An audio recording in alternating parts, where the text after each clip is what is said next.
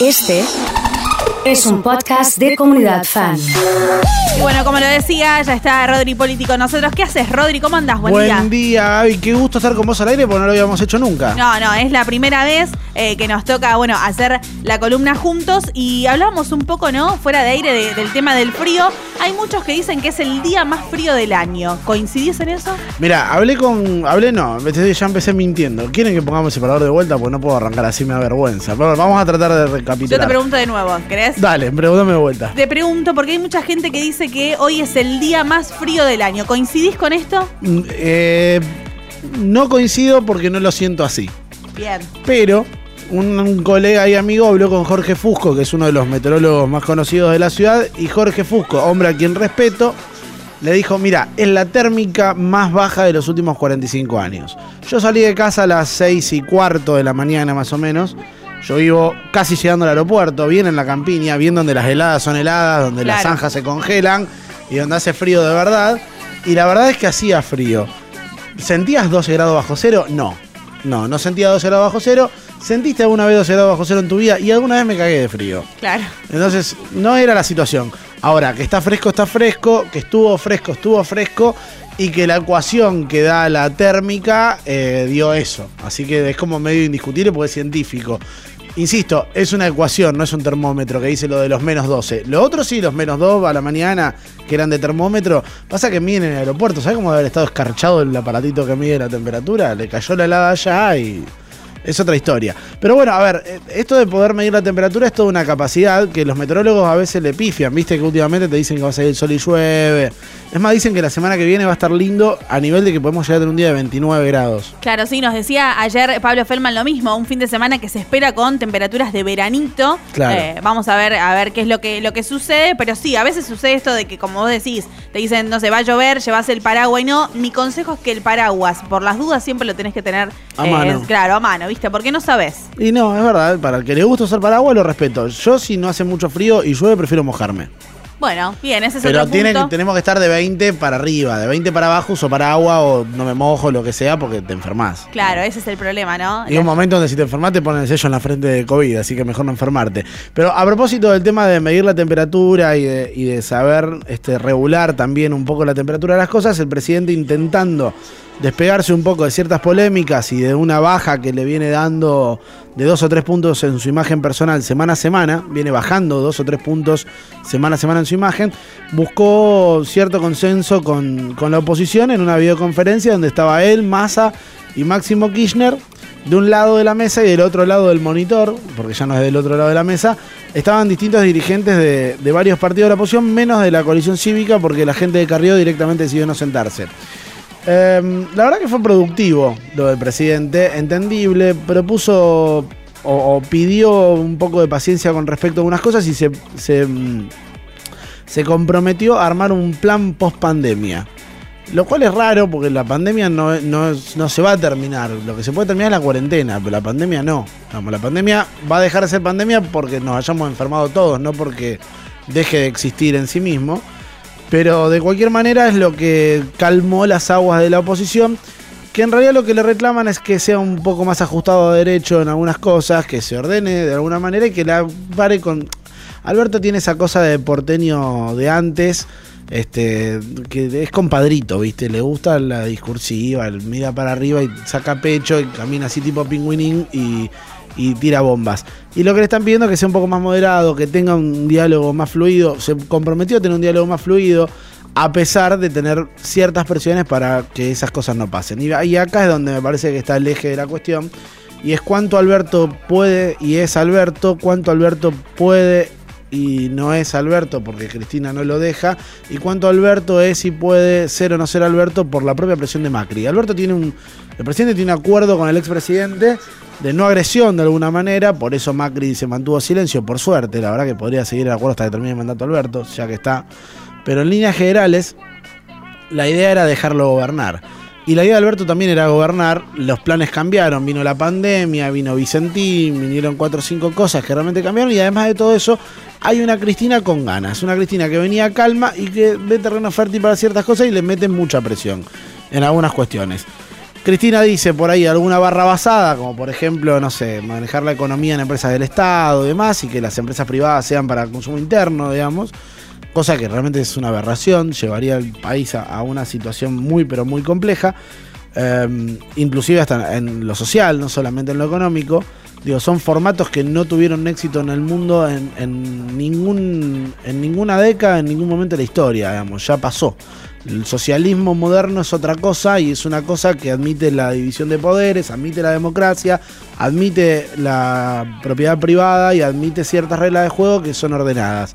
A Cristina a veces le gusta desordenar estas reglas de juego y armarlas en base a ciertos gustos personales que tiene, que en muchos casos no son ni siquiera razonados, sino que son espasmos. Lo dice, sabe que genera consecuencias y después lo desecha. ¿Qué pasa? En el medio está este pobre hombre que se tiene que bancar esa presión con la de un montón de núcleo duro que lo rodea a ella y por ende lo presiona a él. Y por otro lado, los acuerdos con la oposición, los acuerdos con su propio grupo que le dice, che, mirá, esto hasta acá sí, más allá, no es lo que arreglamos. Arreglamos que esta gente le íbamos a sacar poder con el tiempo, que en la legislativa vamos a poner nuestro candidato y que le íbamos a jubilar a la señora. Esa es la idea que tiene el grupo de Alberto. Tal vez no tanto Alberto, pues sabe que la necesita Cristina. Pero se da cuenta que le empiezan a generar ciertos problemas comentarios relacionados, no sé, al chavismo, lo de Vicentín en su momento, que, además cuando la quiere arreglar se vuelve a mostrar a Ravalero y de los 100 barrios. Pero dicen, yo pensé, no, soy un loco que anda con la chequera de expropiación, creí que se iban a poner todos contentos. No tenés que creer, las cosas son más profesionales, se miden. Digamos, no, no hace falta que pase por ahí. Hay otras maneras de hacer las cosas la expropiación de Vicentín era algo que se sabía que iba a pasar o se esperaba que pase desde antes que todo esto avance, porque cuando uno veía la situación de que había sido un choreo deliberado entre el gobierno de turno de ese momento, que le daba los créditos y le dejaban deudarse y demás, y la empresa, era obvio que iba a terminar en jodernos un poco más por no usar otra palabra. Bueno, cambiaron el gobierno y ahora el que opera y que quiere la de Vicentín es otro, pero es lo mismo.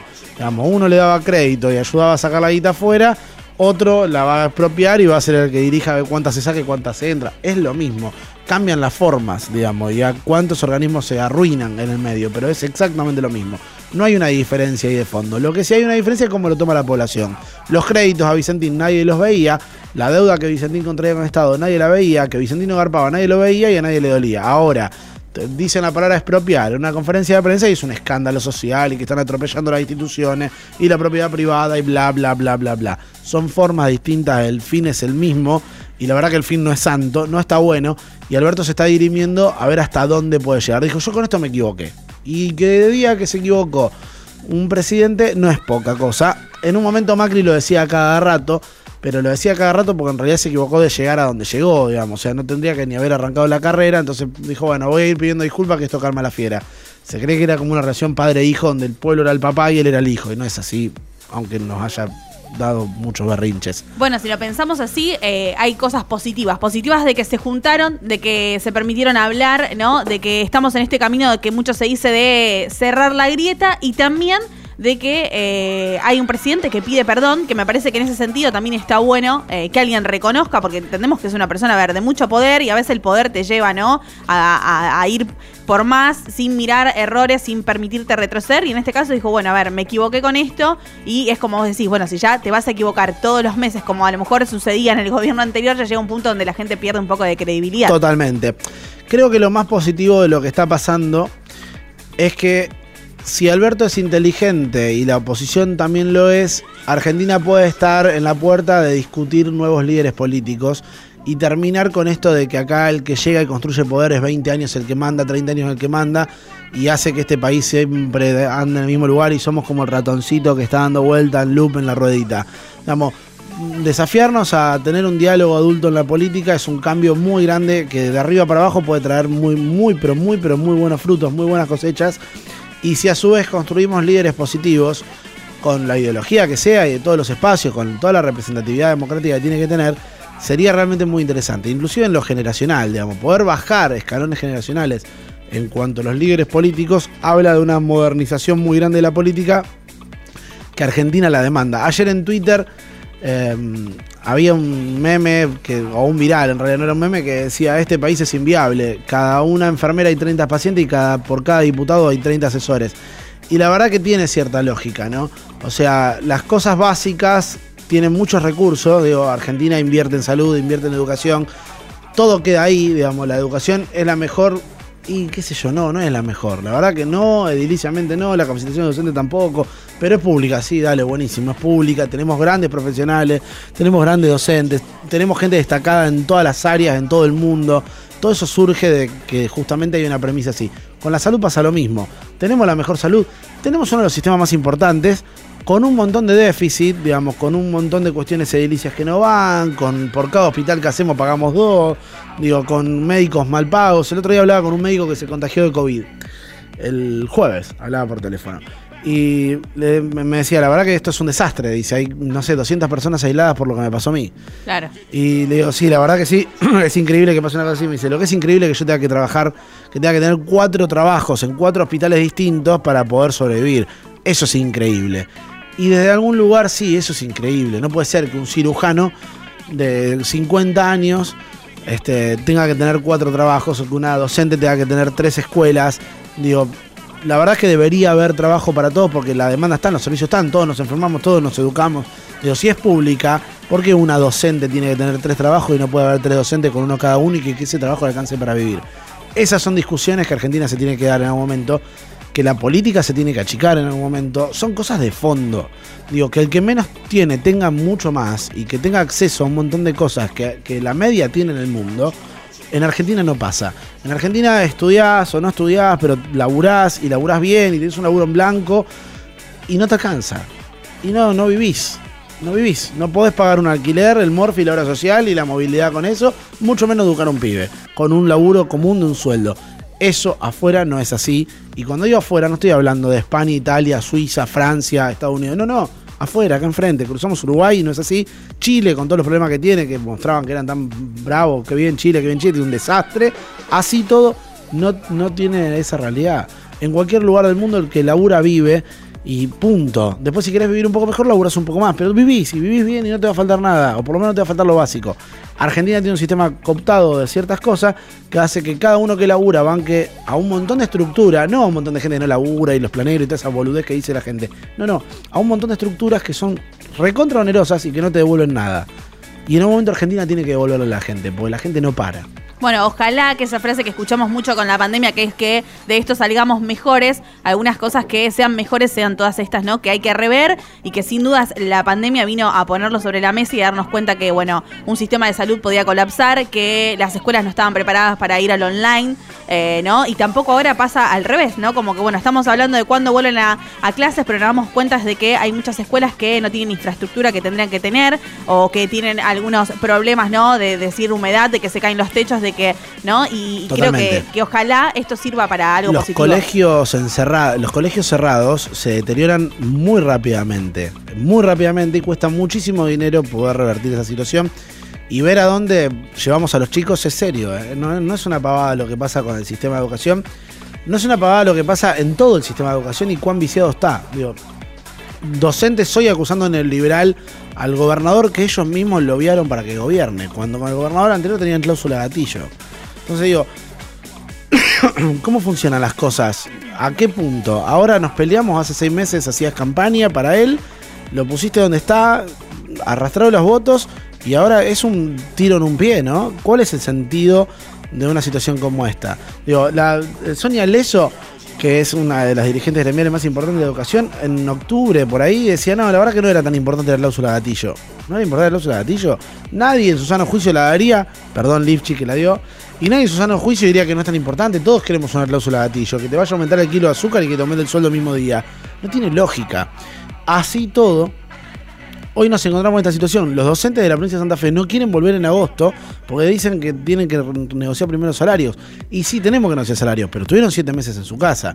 Y no fueron todos los que laburaron con las clases virtuales. Entonces, digo, hay cosas que hay que ajustar y me parece que el esfuerzo tiene que venir de todos lados. Bueno, me quedo con esa frase, ¿no? Que hagamos un poquito el esfuerzo entre todos. Rodri, ¿nos encontramos la semana que viene? Nos encontramos el martes. Bueno, así pasaba Rodri Hipóliti por Comunidad Fan.